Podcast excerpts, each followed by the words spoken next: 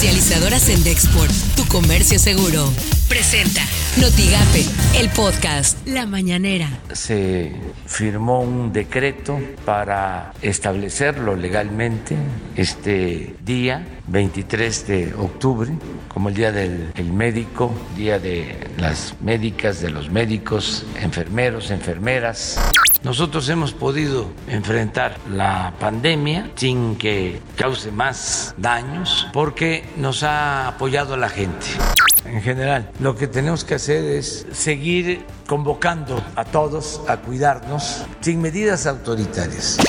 Esto suena en. Noticias MBS con Luis Cárdenas. Las secretarías de Gobernación y de Seguridad firmaron un convenio para intercambiar información y agilizar trámites en la identificación de personas que se encuentren en el Registro Nacional de Detenciones con la finalidad de evitar casos de desaparición y violaciones a derechos humanos. Por las mañanas, con Ciro Gómez Leiva. 87.894 personas han muerto en México por coronavirus, de acuerdo con las cifras oficiales. La Secretaría de Salud agregó 479 personas en las últimas 24 horas. El total llega a 87.894.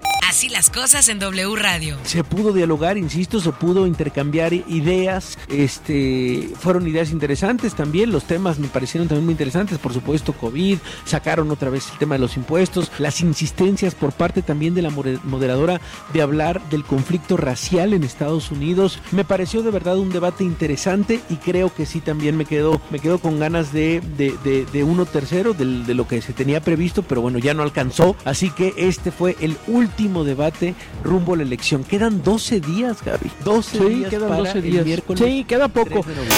Imagen informativa con Pascal Beltrán del Río.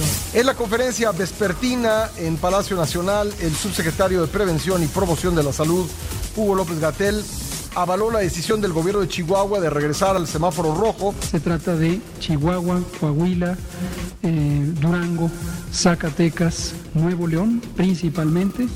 Y hemos presentado también Aguascalientes y Querétaro porque se presta ya a que tengan este cambio.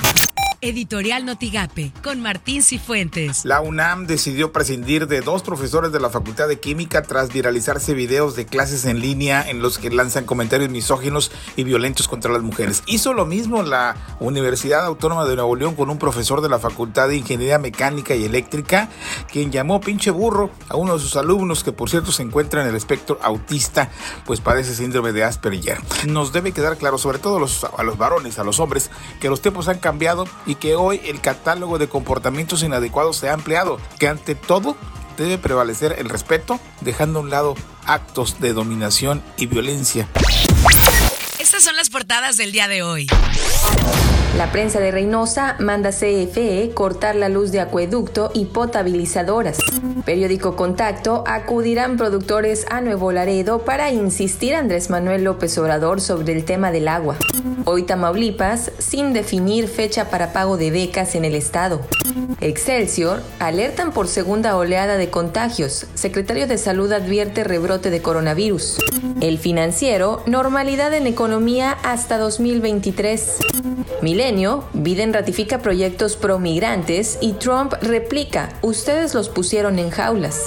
Notigape extiende en plazo de descuentos en la oficina fiscal, afirmó el jefe de la oficina fiscal en Reynosa, Raúl López López. El señor gobernador ha ampliado el plazo de incentivos que se habían autorizado solamente para el mes de octubre, se amplían hasta el 31 de diciembre. ¿En qué consisten? En que todos aquellos contribuyentes que requieran renovar o tramitar su licencia de manejo pueden gozar de un descuento del 50%.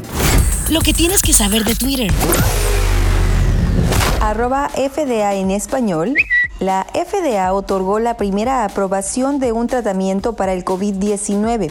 El medicamento fue aprobado para adultos y niños mayores de 12 años para el tratamiento de COVID-19 que requiere hospitalización. Arroba Ricardo Anaya. Les comparto que acabo de recibir los resultados de la prueba y tengo COVID-19. Mis síntomas son leves, estaré aislado, cuídense mucho. Arroba el economista. Amazon invierte 100 millones de dólares en la apertura de nuevos almacenes en México. Arroba Telemundo News.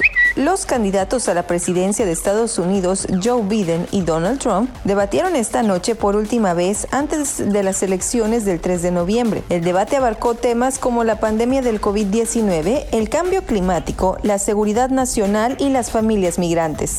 Arroba Milenio Tam, Congreso del Estado aprueba ley Olimpia en Tamaulipas.